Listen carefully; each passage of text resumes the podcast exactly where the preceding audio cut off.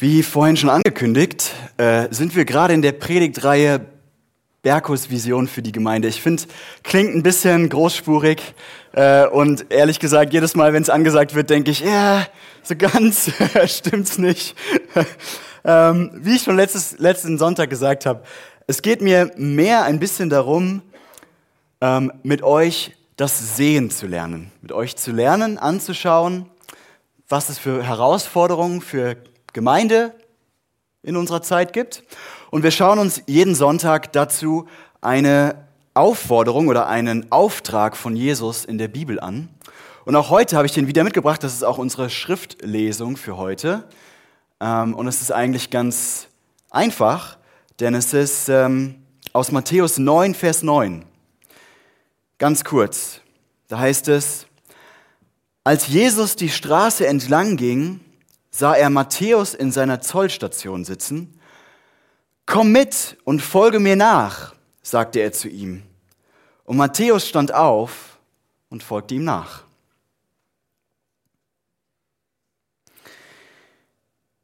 Wie gesagt, diese Predigten sind bewusst ein bisschen als ein Überblick gedacht. Es geht mir mehr so darum, äh, erstmal ein paar Themen aufzureißen, die wir, glaube ich, als Gemeinden oft nicht so auf dem Schirm haben und die mir aber auf der Seele brennen und wo ich glaube, dass wir herausgefordert sind, in unserer Zeit Gemeinde zu bauen. Und es soll nicht zu detailliert werden, das könnte man wahrscheinlich noch ewig ausführen und, äh, und zu allen Punkten, auch zu dem, was ich letzte Woche gesagt hat, könnte man wahrscheinlich noch vieles sagen. Ähm, in die Tiefe gehen, das soll dann in den kommenden Jahren passieren. Das soll dann, ja, hoffentlich im Austausch mit euch in den nächsten Jahren, in den Predigten, in den Gesprächen, im Nachdenken und sowas passieren. Und deswegen üben wir das Sehen, habe ich gesagt. Letzte Woche haben wir angeschaut, welche Herausforderung es für uns als Christen mit sich bringt, in einer nachchristlichen Welt Menschen auf den Weg mit Jesus einzuladen. Und da war die Aufforderung von Jesus, in die ganze Welt zu gehen und die gute Botschaft zu verkünden. Und diese Woche wollen wir zusammen diese Aufforderung von Jesus anschauen. Komm mit und folge mir nach. Auch uns heute im 21. Jahrhundert, glaube ich, gilt diese Aufforderung. Komm mit und folge mir nach. Wir sollen Jesus nachfolgen. Jetzt funktioniert auch die PowerPoint. Super, vielen Dank. Perfekt. Yes. Perfekt. Also da nochmal der Vers. Ähm, Jesus nachfolgen, das heißt, glaube ich, ganz konkret, wir sollen Jesus ähnlicher werden. Wir sollen wie er Menschen der Liebe, der Gnade, der Barmherzigkeit, der Heiligkeit, der Wahrheit, der Gerechtigkeit werden. Und ich glaube, es gibt viele Phänomene im 21. Jahrhundert, äh, die eine wichtige Rolle spielen für unsere Nachfolge. Ja, also für dieses Jesus ähnlicher werden. Und die wir, glaube ich, schon auch gemeinsam genau anschauen müssen. Also da, da gibt es zum Beispiel das, was ich letzte Woche als nachchristliche Kultur bezeichnet habe. Ich glaube, das betrifft auch uns als Gemeinde zutiefst. Auch wir sind von dieser Kultur geprägt und wie wir über Zeit und Identität und Welt und sowas nachdenken, all das ähm, in unserer Kultur, das prägt auch uns in unserer Gemeinde. Man könnte auch darüber reden, dass wir in unserer Zeit äh, immer mehr in so einen Relativismus geraten, wo jeder sagt, hey, ja, jeder soll nach seiner Fasson glücklich werden. Du kannst machen, was du willst, mach dein Ding. Und das, wir dürfen uns nicht anmaßen, irgendwie über richtig oder falsch zu urteilen. Oder man könnte sagen, das Problem ist, dass es äh, zu jedem Thema einfach auch innerhalb der Christenheit tausende von Meinungen gibt und es einfach total schwer ist, auch herauszufinden als Christ, ja, was ist denn jetzt Nachfolge genau? Was bedeutet das denn jetzt genau? Also die Orientierung fehlt total. Aber es gibt zwei Phänomene, die, glaube ich, nicht so oft angeschaut werden Vielleicht auch, weil das für, für uns inzwischen wie die Luft zum Atmen geworden ist. Aber ich glaube, dass das Phänomene sind, die unsere Nachfolge heute zutiefst prägen und beeinflussen. Und wenn wir uns nicht als Gemeinde Gedanken darüber machen, wie wir damit umgehen, dann bekommen wir, glaube ich, Probleme. Und diese beiden Phänomene sind diese hier, Digitalisierung und Beschleunigung. Digitalisierung und Beschleunigung.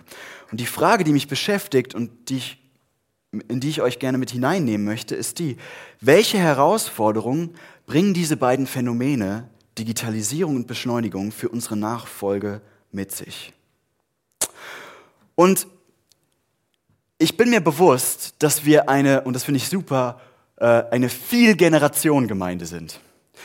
Und ich bin mir bewusst, dass wenn diese beiden Worte jetzt hier vorne an der, an, dem, an der Leinwand stehen, der ein oder andere oder die ein oder andere vielleicht sagt, ja, damit habe ich eigentlich gar nicht so viel zu tun oder das verstehe ich gar nicht so genau. Und gerade die erste Hälfte meiner Predigt wird vielleicht etwas fremd sein. Da rede ich dann über soziale Medien, da geht es dann um solche Sachen wie Facebook und TikTok und Instagram. Und das klingt erstmal ein bisschen fremd, aber aber ich will euch ermutigen, gerade die, mal, die ältere Generation, dran zu bleiben in dieser Predigt und zu verstehen, was diese ganze Technologie, die wir heute haben, Handys und Internet und all das, was das mit uns jüngeren Menschen auch anstellen kann. Und zwar aus folgendem Grund. Wir Jüngeren brauchen euch Älteren dringend. Wir brauchen eure Lebenserfahrung, wir brauchen euer Mitdenken, wenn wir das alles irgendwie auf die Reihe bekommen wollen, wenn wir das irgendwie navigieren wollen, all diese Herausforderungen. Und deswegen lasst uns gemeinsam anfangen mit der Digitalisierung. Ich denke, das ist jedem klar. Es gibt einen tiefgreifenden Wandel in unserer Lebenswelt einen tiefgreifenden Wandel. Vielleicht erinnert ihr euch noch, als das erste Smartphone rauskam. Das war 2007. Das ist gar nicht so lange her. 2007. Das sind 16 Jahre. Und da hat Steve Jobs, der damalige Leiter von Apple, das iPhone angekündigt. Also vor nicht allzu langer Zeit gab es Smartphones einfach noch nicht. Ich glaube, viele von den Jüngeren hier vielleicht sind erstmal überrascht. Ein Leben ohne Smartphones. Wie soll das gehen? Ja? Und zu dieser Zeit hatte niemand ein Smartphone und auch sehr viel weniger Menschen als heute hatten einen WLAN-Zugang, also irgendwie Zugang zum Internet. Und heute ist das Ding aus dem Leben der meisten Menschen in Deutschland schlicht einfach nicht mehr wegzudenken. In wenigen Jahren hat sich unser Leben radikal verändert.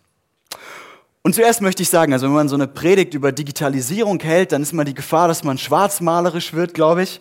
Äh, aber ich bin grundsätzlich total dankbar für diese Technologien.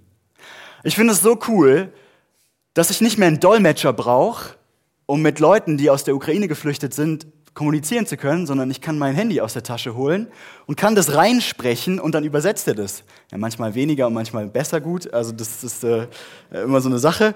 Ähm, aber das ist unglaublich, was für Möglichkeiten diese Technologie geschaffen hat. Und ich will hier auf keinen Fall so wirken, als ob ich irgendwie zurück am liebsten ins Mittelalter gehen würde äh, und, und, und irgendwie so eine romantische Vergangenheitsvorstellung habe. Aber ich glaube, wir müssen uns im Klaren sein, es war schon immer so und das ist auch diesmal so, mit jeder neuen Technologie gibt es auch neue Probleme. Und die möchte ich mit euch jetzt anschauen. Ich habe mit euch mal ein paar Zahlen, ich habe euch mal ein paar Zahlen mitgebracht, äh, wie intensiv wir tatsächlich unser Handy und das Internet benutzen. Das sind äh, ziemlich aktuelle Umfragen.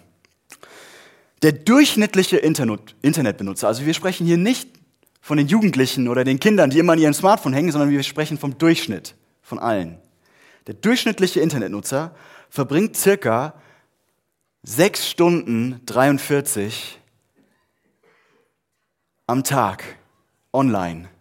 6 Stunden 43 ist der Durchschnitt. Auf das Jahr gerechnet sind es dann 100 Tage. Sorry, ich, wir, wir müssen uns noch hier ein bisschen synchronisieren. Wir kriegen das hin. 100 Tage ununterbrochene Verbindungszeit im Jahr. Davon fallen circa zwei Stunden 20 täglich auf soziale Medien. Also das ist nicht so, dass von diesen sechs Stunden, sechs Stunden irgendwie, ja, weil man für die Arbeit halt online sein muss oder sowas, sondern davon fallen zwei Stunden 20 im Durchschnitt auf soziale Medien. Tendenz übrigens steigend. Und, wie ihr euch das vielleicht denken könnt, je jünger man ist, desto mehr Zeit verbringt man tendenziell im Internet und auf sozialen Medien. Also es gibt durchaus Leute, für die diese Online-Zeit noch höher ist. Und dann hier noch eine interessante Statistik. Der durchschnittliche iPhone-Nutzer berührt sein iPhone 2617 Mal am Tag. 2617 Mal. Immer wieder. Und vielleicht sitzt du jetzt hier und denkst, ja und? Ja, dann äh, hängen wir halt viel an den Dingern. Ja, das, äh, mich hat das jetzt noch nicht negativ beeinflusst. Oder Berko, jetzt, das ist so typisch Prediger, jetzt bist du wieder drastisch und dramatisch. Ich habe ein paar Studien für euch durchforstet, mich ein bisschen schlau gemacht. Und das sind alles, man nennt es Peer-Reviewed Studien. Also mit anderen Worten, da haben andere Wissenschaftler die Studien quergelesen und geguckt, ob das wirklich auch eine gute Studie ist. Also die sind Wissenschaft von anderen Wissenschaftlern, von unabhängigen Wissenschaftlern überprüft worden auf ihre Richtigkeit. Und man hat drei große Dinge gefunden, was, was diese Geräte mit uns machen. Erstens, die Entwicklung von Kindern wird stark beeinträchtigt. Kinder im Kindergartenalter, die mehr als eine Stunde am Tag Bildschirmzeit haben, zeigen eine messbare Unterentwicklung in den Gehirnregionen auf, die für soziale Beziehungen, für Sprache, für Problemlösungsfähigkeiten ähm, und für Schrift zuständig sind. Also man kann an dem Gehirn messen, dass das unterentwickelt bleibt. Und ich finde es interessant, weil das sind ja eigentlich alles Fähigkeiten, die wir als Jünger von Jesus brauchen. Ne? Also Sprache, Beziehungsfähigkeit, Problemlösungsfähigkeit. Eine Psychologin sagte der Zeitung Die Zeit, und jetzt ein Zitat, jüngere Menschen deren Verhalten wir erforscht haben, haben zum Beispiel vermehrt Probleme, die Emotionen anderer richtig wahrzunehmen. Außerdem sinkt ihr Konzentrationsvermögen. Am Smartphone werden wir ständig mit Informationen überrannt. Alles ist immer neu. Wenn ich im realen Leben mit einer Person rede, verändert sich diese Person aber nicht so schnell wie mein Smartphone. Die Mimik und die Gesten funktionieren nicht so schnell wie bei einem Emoji, das man mal ebenso verschickt. Jungen Menschen kommt die Aufmerksamkeit in Gesprächen daher viel schneller abhanden als älteren Generationen. Das kann man nachmessen. Also wenn es darum geht, Menschen der Liebe zu werden, finde ich das irgendwie auch nicht unproblematisch, sagen wir mal so. Zweitens, die Psyche von Teenagern wird verletzt. Eine Studie über vier Jahre mit Jugendlichen hat gezeigt, dass mit jeder Stunde, die ein Jugendlicher mehr auf den sozialen Medien verbringt, die Wahrscheinlichkeit, eine schwere Depression, zu entwickeln, um zwei Prozent steigt. Klingt jetzt noch nicht so viel, aber für Teenager-Mädchen, die mehr als fünf Stunden am Tag auf sozialen Medien verbringen, steigt die Wahrscheinlichkeit für Selbstmordgedanken um 66 Prozent. Durchschnittszeit ist 6 Stunden 48 im Internet. Zwischen 2016 und 2019, also in nur drei Jahren, hat sich die Zahl von Schönheitsoperationen vervierfacht, bei der die Patienten angegeben haben, dass sie sich operieren lassen wollten, um auf sozialen Medien besser aussehen zu können. Die meisten dieser neuen Patienten sind unter 30.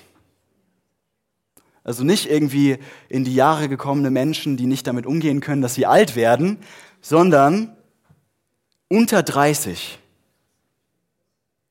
Und Ärzte führen das auf das verzerrte Schönheitsbild zurück, das es überall im Internet, egal wo man ist, gibt. Und drittens, unsere Fähigkeit, Probleme zu lösen und Aufmerksamkeit zu verschenken, wird geschädigt. Eine Studie hat herausgefunden, dass dein Gehirn buchstäblich schrumpft, wenn du süchtig nach Facebook bist. Der Effekt ist tatsächlich ähnlich wie bei einer Kokainsucht. Eine Studie ergab, eine andere Studie ergab, dass allein der Aufenthalt im selben Raum mit unserem Handy, also selbst wenn das ausgeschaltet ist, einfach nur das Handy liegt da, das Arbeitsgedächtnis und die Problemlösungsfähigkeit einer Person messbar verringert. Also auf gut Deutsch, wenn dein Handy mit dir im selben Raum bist, ist, wirst du dümmer. Ja? Warum? Warum ist das so? Warum ist das so? Forscher haben herausgefunden, dass unser Gehirn von diesem Gerät trainiert wird, ständig einen Teil unserer aktiven Aufmerksamkeit auf dieses Gerät zu richten. Ständig. Selbst wenn es aus ist. Und diese Forscher schreiben in der Studie dann am Ende, wenn sie von ihrem Smartphone abhängig werden, wird es zu einem magischen Gerät, das ihrem Gehirn ständig leise ihren Namen zuruft. Berko, Berko, ich will deine Aufmerksamkeit. Noch einen sehr interessanten Fakt, den ich herausgefunden habe. Im Jahr 2000, vor der digitalen Revolution, lag die Aufmerksamkeitsspanne, die durchschnittliche Aufmerksamkeitsspanne eines Erwachsenen bei 12 Sekunden. Seither, im Jahr 2022, ist sie auf 8 Sekunden gesunken.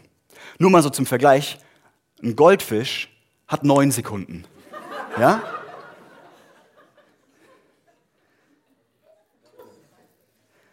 Also das ist die Zeit, die wir brauchen, um, unsere, um uns neu zu entscheiden, unsere Aufmerksamkeit auf was zu, zu legen.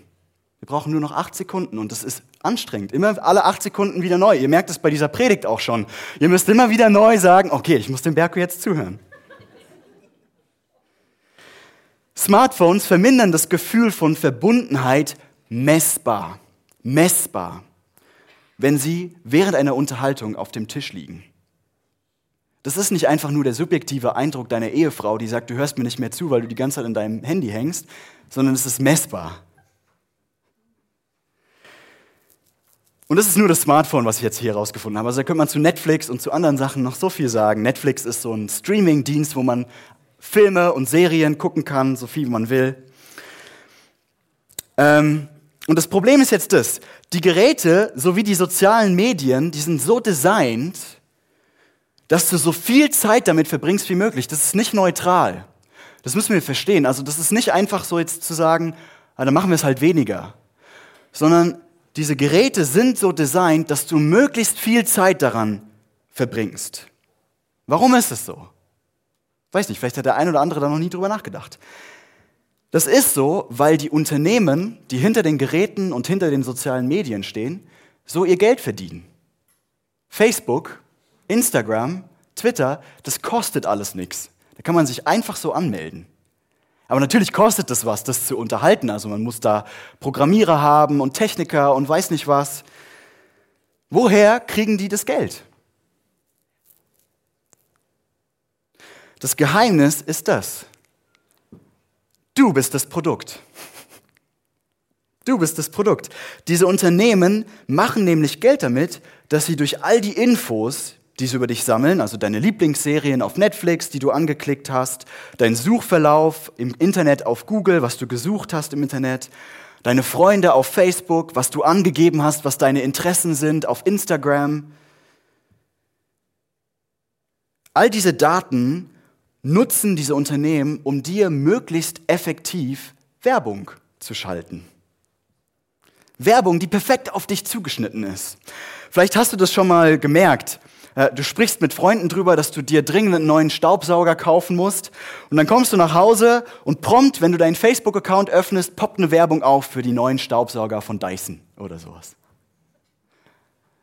Meine Frau schreit dann immer, Verschwörung! Aber Magie, Spionage, hören die deine Gespräche ab? Nein. Nein. Diese Unternehmen sind einfach so gut darin geworden, mit Hilfe der Daten, die sie über dich haben. Das können auch Bewegungsdaten, GPS-Daten von deinem Handy sein, wo, wo du gerade bist, mit welchen Handys du gerade in der Nähe bist, was die Handys, mit denen du in der Nähe bist, gegoogelt haben. Durch all diese Dinge sind diese Unternehmen so gut geworden, vorauszusehen, was du als nächstes kaufen willst, welche Partei du wählen möchtest was deine, deine Hobbys sind, vielleicht sogar tiefe Geheimnisse.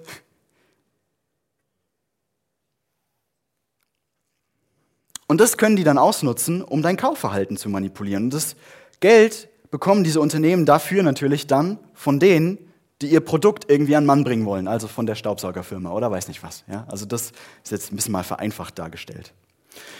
Ähm, also machen diese Unternehmen alles, was sie können, um dich so möglich, äh, so lange wie möglich an dem Bildschirm zu halten. Und das machen die dann, das finde ich ganz interessant, durch so kleine Tipps. Also zum Beispiel durch, durch Likes. Weil ein Like zu kriegen, also dass jemand dein Bild äh, mag, das fühlt sich gut an. Und wenn ich jetzt noch länger dran bleibe und noch mehr Bilder poste, vielleicht kriege ich ja noch mehr Likes. Und dann, ich weiß nicht, ob euch das mal aufgefallen ist, aber bei den meisten ähm, Programmen ist das so, dass wenn man von oben runter zieht, wenn man schon alles durchgeguckt hat und man möchte gerne neue Sachen haben, ne, irgendwie neue Posts, neue Beiträge, neue Artikel oder sowas, dann zieht man runter und dann springt es so zurück und dann kommt ein neuer Beitrag. Wisst ihr, was das Vorbild war für diese Designentscheidung von der Software? Ein einarmiger Bandit. Also die Idee war, ich ziehe und dann kommt irgendwas, was mich wieder interessiert, was mir Glück gibt, kommt wieder raus und ich ziehe wieder und dann kommt wieder was Neues raus. Ich finde es total faszinierend. Und äh, das ist keine Verschwörungstheorie, die ich hier äh, mache. Ich habe hier ein, paar, ein Zitat. Ähm, zum, also es gibt ganz viele Ex-Angestellte von den Unternehmen, von Facebook und weiß ich nicht was, die das heute offen zugeben. Und hier zum Beispiel habe ich mal äh, ein Zitat mitgebracht von Chamat Palihapitia. Ähm, bisschen schwieriger Name. Aber das war der Ex-Vizepräsident äh, bei Facebook für den Bereich Wachstum. Also wie können wir noch mehr wachsen? Und der hat gesagt in einem Interview, also wir wollten herausfinden, wie wir dich psychologisch so schnell wie möglich manipulieren können, indem wir dir den Glückshormon-Kick geben. Wir haben das auf brillante Weise bei Facebook gemacht. Instagram hat das gemacht, WhatsApp hat das gemacht, Snapchat hat das gemacht, Twitter hat das gemacht. Und ja, wenn jetzt dein Lieblingssoziale Medien da nicht dabei ist, die haben das auch gemacht. also, ist keine Ausrede. Und deswegen machen diese Apps, macht das Internet, YouTube und weiß nicht was, so süchtig. Und falls noch nicht klar ist, wie genau das eine Herausforderung für unsere Nachfolge von Jesus ist, hier noch abschließend zu meinem ersten Punkt ein paar Gedanken. Smartphones und soziale Medien beeinträchtigen offensichtlich unsere Fähigkeit, Beziehungen zu führen. Unsere Empathie, mit anderen Worten, unsere Fähigkeit zu lieben. Und Liebe ist das Herz der Nachfolge. Und das passiert auch ganz praktisch auf der Ebene von unserem Gehirn. Also Wissenschaftler reden seit einigen Jahren darüber, dass man herausgefunden hat, dass jede Erfahrung, die wir machen, alles, was wir uns und insbesondere alles, was wir uns anschauen, also alles, was wir auf sozialen Medien und sowas angucken, das verändert die Form von unserem Gehirn. Das verändert, wie unser Gehirn aufgebaut ist. Das heißt, du kannst an der Form des Gehirns erkennen, bei einem Scan, ob jemand zum Beispiel suchtkrank ist oder nicht. Du kannst erkennen, ob jemand gesunde Beziehungen hat oder nicht. Also alles, was wir in uns aufnehmen, an unserem Smartphone und bei Netflix, all das hinterlässt eine Spur in unserem Gehirn. Ne? Also der, der Promi-Klatsch bei Instagram, die anzüglichen Szenen in der neuesten Netflix-Serie, das krasse Leben irgendwelcher Influencer auf TikTok, die Schimpftirade irgendeines YouTubers über die Politik der Bundesregierung. All das verändert die Form von deinem Gehirn. Man könnte das so, so ausdrücken. Worauf du deine Aufmerksamkeit richtest, entscheidet darüber, was für ein Mensch du wirst. So einfach ist es. Und es betrübt mich. Viele Menschen, mit denen ich über diese Themen rede, die sagen mir, dass wenn sie in die Gegenwart Gottes kommen wollen, zum Beispiel im Gottesdienst oder sowas oder in ihrer Zeit zu Hause, einfach nicht mehr aufmerksam sein können. Dass ihnen das abhanden gekommen ist. Gott fühlt sich fern an und ach, dann ist doch das Handy irgendwie daneben dran oder so oder Und wenn wir unsere Fähigkeit verlieren, unsere Aufmerksamkeit auf Gott zu richten, wer weiß, was wir dann für Menschen werden. Das hat also unmittelbar mit unserer Nachfolge zu tun. Und ich glaube, deswegen müssen wir uns diese Frage stellen, wie werden wir Menschen der Liebe und der Aufmerksamkeit, die eine tiefe Beziehung zu Gott und zu anderen Menschen haben, in einer Zeit, in der uns diese Geräte ständig unsere Aufmerksamkeit rauben wollen und uns tiefer prägen, als wir das oft wahrhaben wollen. Ich glaube, wir alle denken irgendwie, ja, das macht nichts mit mir. Aber es gibt noch eine zweite Herausforderung, die ich mit euch heute Morgen anschauen will und die eng mit der Digitalisierung zusammenhängt. Ähm, oh, ich habe hier noch ein Bild vom Gehirn, als ich über das Gehirn erzählt habe. Äh, und das ist die, dieses Thema Beschleunigung. Beschleunigung, was meine ich damit? Beschleunigung. Naja, durch die technologischen Errungenschaften des letzten Jahrhunderts hat es eigentlich in allen Bereichen unseres Lebens eine Beschleunigung gegeben. Wir können ja nochmal das Smartphone so als Gedankenexperiment anschauen. Also ganz früher musste man über lange Distanzen Briefe schreiben, um miteinander zu kommunizieren. Und dann gab es mal das Telefon, aber das konnte man auch nur nutzen, wenn wirklich beide auch zu Hause waren. Ja, unterwegs ging das nicht.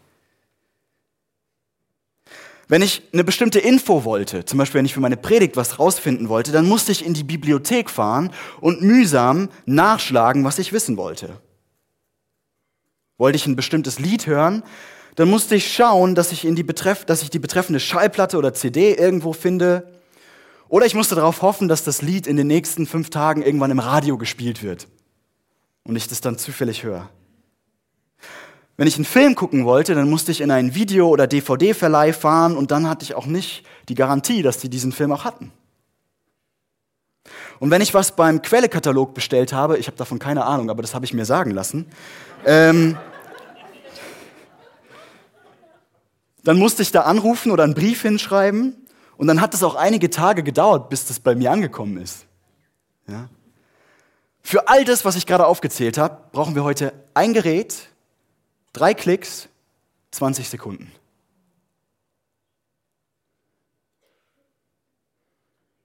Ich kann innerhalb von Sekunden auf der anderen Seite des Planeten jemand eine Nachricht zukommen lassen. Ich kann auf Wikipedia kurz eine Antwort nach meiner Frage suchen, kann das Lied oder den Film kaufen und abspielen direkt, kann etwas bestellen, was mit dem Overnight Delivery Express dann zu mir kommt, am nächsten Morgen vor meiner Tür steht. Ich habe das alles theoretisch mit einem Griff in die Hosentasche parat. Beschleunigung. Und damit geht einher, dass sich unser gesamtes Leben viel häufiger verändert, als das früher für die meisten Menschen der Fall war. Wir, wir ziehen häufiger um, wir reisen häufiger in der Welt herum, all das. Neuigkeiten über Geschehnisse verbreiten sich schneller und finden auch viel schneller statt. Ja, durch die Digitalisierung zum Beispiel der ganzen Finanzmärkte. All das führt dazu, dass alles viel schneller geht. Es lassen sich alle möglichen Dinge in unheimlicher Geschwindigkeit tun. Wir haben Fast Food, wir reisen im Flugzeug um den Globus, wir pendeln immer weiter zu unserer Arbeitsstelle, weil unsere Auto Autobahnen immer besser und vernetzter werden. Ja, wir können beim Kochen Hörbücher hören, beim Wäscheaufhängen noch eine Predigt reinhauen. Wir versuchen immer mehr Dinge in dieselbe Zeit reinzuquetschen. Warum? Warum ist das so? Und ich finde es total spannend. Der deutsche Soziologe Hartmut Rosa, der hat sich mit diesem Phänomen auseinandergesetzt. ich habe euch hier das Buchcover mitgebracht, der ein Buch geschrieben, das heißt Beschleunigung. Die Veränderung der Zeitstruktur in der Moderne. Und ich finde es total spannend. Er sagt dazu Folgendes. Er sagt, wir haben in unserer Kultur diese Idee, dass wir dann frei sind, dass wir dann erfolgreich sind, wenn wir schnell Sachen erreichen. Das ist unsere Definition von Erfolg. Schnell Sachen erreichen. Und das gehört dann ganz tief auch zu unserer Kultur dazu, dass wir uns an diesem Gefühl, richtig was erreicht zu haben in kurzer Zeit, ergötzen können. Und dann dieses unglaubliche Zitat. Er ist kein Christ, muss ich dazu sagen, aber ich finde es total faszinierend. Er sagt, ich glaube, dass in dieser ganzen Beschleunigungslogik tatsächlich auch so ein Moment panischen Weglaufens vor dem Tode stattfindet. Jetzt ist das hier ein bisschen durcheinander. Hier, da geht's weiter. Wir wissen, dass wir eines Tages sterben werden. Und warum ist das schlimm? Weil wir dann viele Dinge nicht mehr tun können. Und wenn ich jetzt schneller werde, dann kann ich tatsächlich mehr Welt ausschöpfen. Das Leben ist zu kurz für die Tiefe der Welt, aber wenn ich es schneller mache, kriege ich mehr rein. Und wenn ich unendlich schnell werde, dann kann ich noch unendlich viele Dinge tun, bevor ich sterben muss, an ganz viele Orte gehen, viele Menschen kennenlernen, viele meiner Talente, meiner Sachen entfalten und entwickeln. Und dann dieser Satz, dann habe ich sowas wie ein ewiges Leben vor dem Tod. Dann habe ich sowas wie ein ewiges Leben vor dem Tod. Ich brauche den Tod dann als Option für mich nicht mehr zu fürchten. Natürlich wissen wir und fühlen, dass das nicht richtig aufgeht. Und das führt dann wieder in eine gewisse Panikreaktion und wir werden noch schneller. Ich weiß nicht, vielleicht bin ich der Einzige, dem das so geht, aber ich kenne das in mein Leben, in meinen Tag, so viel reinstopfen zu wollen wie möglich. Und dann beim Autofahren noch drei Anrufe erledigen und beim äh, Sport machen noch einen Podcast hören, um mich auf die Predigt vorzubereiten und mh, hm, ein Buch lesen, während ich koche und dann kochen die Nudeln mal wieder über. Mit meinen Worten, Rosa sagt eigentlich, dass wir total Hunger nach Leben haben, nach ewigem Leben haben und glauben, wir könnten diesen Hunger stillen, wenn wir möglichst effizient, möglichst viel in unser Leben reinquetschen, reinstopfen an Unterhaltung, an Produktivität, an Urlauben und Beziehungen und sowas. Warum ist es schwierig? Alle großen Meister der Nachfolge, alle durch die Kirchengeschichte, durch 2000 Jahre lang Kirchengeschichte hindurch sagen, Hektik und Ablenkung gehören zu den großen Feinden des geistlichen Lebens. Corrie ten Boom, die Holocaust-Überlebende, hat mal gesagt, wenn der Feind dich nicht zum Sündigen bringen kann, sorgt er einfach dafür, dass du beschäftigt bist. Mir hat mal ein befreundeter Pastor gesagt, das größte Problem, dem ihr begegnen werdet als junge Pastoren, ist die Zeit. Die Menschen sind einfach zu beschäftigt, um ein emotional gesundes und reiches geistliches Leben zu führen. Ist das so? Warum ist Hektik so schlecht für unsere Nachfolge? Es gibt so viele Gründe. Ich habe mal so ein paar zusammengeschrieben. Wenn wir abgelenkt und hektisch sind, dann fällt es uns schwer, Entscheidungen gut zu treffen. Und als Nachfolger müssen wir immer wieder Entscheidungen treffen, über die wir lange nachdenken müssen.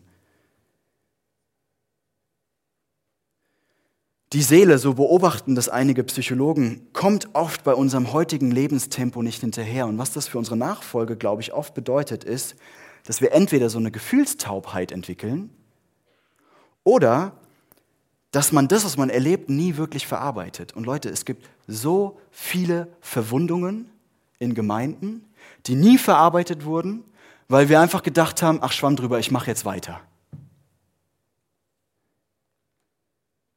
Und das macht bitter. Das macht hart. Aber vielleicht ist der wichtigste Grund das. Liebe braucht Zeit und hat ein eigenes Tempo. Liebe braucht Zeit und hat ein eigenes Tempo. Liebe funktioniert nicht so, dass man das in der To-Do-Liste abhaken kann. Auch die Liebe, die wir als Brüder und Schwestern in Jesus einander gegenüberbringen sollen, funktioniert nicht so, dass wir einfach eine To-Do-Liste abhaken können.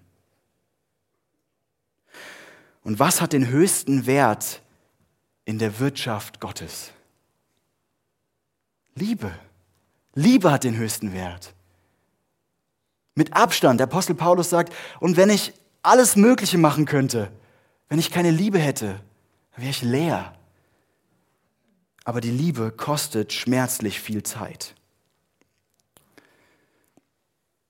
Und es ist genauso auch mit unserem Fundament in unserem Leben. Auch unsere Beziehung zu Gott braucht Zeit, denn es ist auch eine Liebesbeziehung. Da geht es auch um Liebe. Und wir sitzen oft herum, vertieft in unsere Handys, unseren Fernseher oder unsere To-Do-Liste, ohne den Gott zu bemerken, der um uns herum, mit uns und in uns ist und der sich noch mehr als wir nach Beziehung sehnt. Aber vielleicht sind wir auch manchmal beziehungsunfähig. Leute, mir geht es nicht darum, dass wir hier einfach die Beine hochlegen sollen, weil das halt alles einfach gerade zu stressig ist. Mir geht es darum, dass Liebe, Beziehungen und auch unsere Seele verkümmern, wenn wir immer auf Tempo und Effizienz aus sind.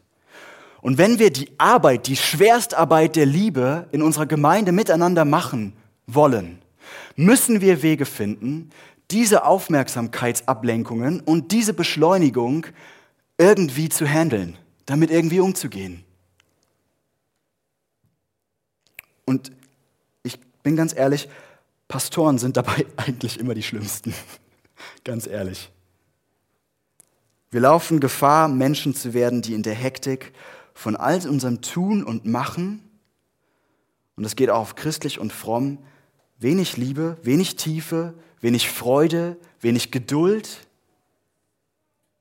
wenig Wahrheit und wenig Frieden haben. Und ich höre das immer wieder in Gemeinden von Lieblosigkeit in der Vergangenheit. Und kann es sein, das ist nur eine Frage, ich bin mir da nicht 100% sicher, aber das soll euch mal herausfordern, dass diese Lieblosigkeit auch mit daher kommt, dass wir uns vielleicht nie die Zeit genommen haben, wirklich einander zu lieben, da wo das wirklich dann mal ins Eingemachte geht, in den Konflikten unserer Gemeinde und in den schwierigen Dingen. Wir kommen schon aus einer Zeit, in der in Gemeinde viel auf Wachstum und Effizienz und sowas aus war. Und das ist auch nicht falsch an sich. Aber das, das kann die Liebe auch töten.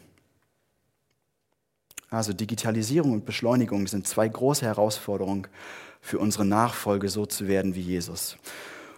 Und äh, wenn du jetzt hier sitzt und sagst, boah, das war aber richtig deprimierend, Dankeschön, dann möchte ich euch nicht äh, hängen lassen. Also ja, ich möchte in den nächsten Jahren immer wieder über diese Themen predigen und auch anschauen, welche Ressourcen wir als Christen haben, um diesen Problemen entgegenzustehen. Aber ich will eine Buchempfehlung aussprechen. Äh, und zwar hier Das Ende der Rastlosigkeit von John Mark Comer. Das Ende der Rastlosigkeit von John Mark Comer. Ich habe das im Urlaub gelesen. Ich finde es unglaublich hilfreich, dieses Buch. Ähm, und wenn ihr sagt, ich möchte jetzt schon gute Ideen bekommen, wie ich damit umgehen kann, mit der Digitalisierung und der Beschleunigung, dann holt euch dieses Buch. Man kann es auch über unseren Büchertisch kriegen. Ich habe nur ein Exemplar, das vielleicht gerne an den ersten, der auf mich zukommt nach dem Gottesdienst. Ähm, und jetzt schließe ich mit diesem, mit diesem Zitat, das ich liebe. Das mein, ich glaube, es ist eins meiner Lieblingszitate. Jetzt, jetzt sind wir da.